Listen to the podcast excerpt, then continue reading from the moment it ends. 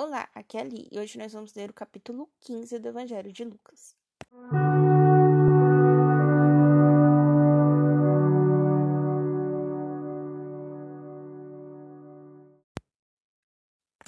Bem-vindos aos Novenáticos e hoje nós vamos ler o capítulo 15 do Evangelho de Lucas.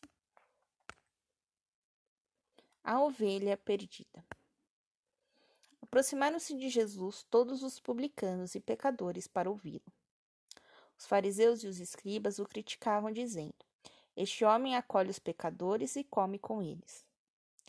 Jesus contou-lhes então esta parábola: Quem de vós, se tiver cem ovelhas e perder uma delas, não a deixa as noventa e nove no deserto, para ir procurar a ovelha perdida até encontrá-la? E achando-a, coloca sobre os ombros, cheio de alegria. E voltando para casa, convida os amigos e os vizinhos, dizendo-lhes: Alegrai-vos comigo, porque encontrei minha ovelha que estava perdida. Eu vos digo: assim também haverá maior alegria por pecador que se converte do que por noventa e nove justos que não precisam de conversão. A moeda perdida. Ou então, qual é a mulher que, tendo dez dracmas, se perder um, uma não acende a lâmpada e varre a casa, procurando com cuidado até encontrá-la. E encontrando-a, chama as amigas e as vizinhas e lhes diz: Alegrai-vos comigo, porque achei a dracma que eu tinha perdido.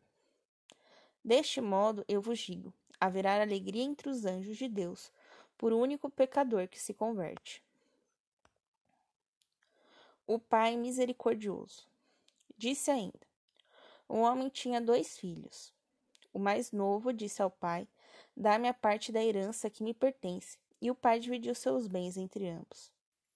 Poucos dias depois, o filho mais novo reuniu tudo o que lhe pertencia e partiu para uma terra distante. Lá dissipou todos os bens, levando uma vida dissoluta ou desregrada. Versículo 14. Depois de haver esbanjado tudo, houve grande fome naquele país, e ele então foi pedir emprego a um dos moradores do lugar, o qual mandou para seu sítio para tomar conta dos porcos. Desejava matar a fome com a lavagem dos porcos, mas nem isso lhe dava. Caindo em si, refletiu: quantos empregados de meu pai têm pão com fartura, e eu aqui estou morrendo de fome? Vou ao encontro do meu pai e vou lhe dizer-lhe: Pai, pequei contra o céu e contra ti. Não mereço mais ser chamado teu filho, Trata-me como um de teus empregados. E partiu ao encontro do seu pai. Quando estava ainda longe, seu pai o avistou e, movido de compaixão, correu a seu encontro. Atirou-se-lhe ao pescoço e cobriu de beijos. Então lhe disse o filho: Pai, pequei contra o céu e contra ti. Não mereço mais ser chamado teu filho. Mas o pai disse aos empregados: Trazei depressa a roupa mais bela e vestiu ponde-lhe um anel no dedo e sandália nos pés. Trazei o vitelo gordo e matai, comamos e festejamos. Porque este meu filho estava morto e reviveu, estava perdido e foi encontrado. E começaram a festejar. Ora, seu filho mais velho encontrava-se no sítio, de volta, ao aproximar-se da casa, ouviu a música e as danças. Chamou um dos criados e perguntou-lhe o que era aquilo. E este lhe respondeu: É teu irmão que voltou. Teu pai mandou matar um vitelo, gordo, porque o recuperou são e salvo. Ele ficou indignado e não queria entrar. Seu pai saiu e tentava persuadi-lo.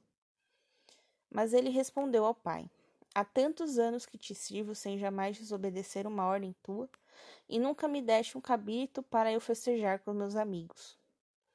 No entanto, depois que volta este teu filho, que esbanjou tua fortuna com as meretrizes, mandas matar para ele o vitólio gordo.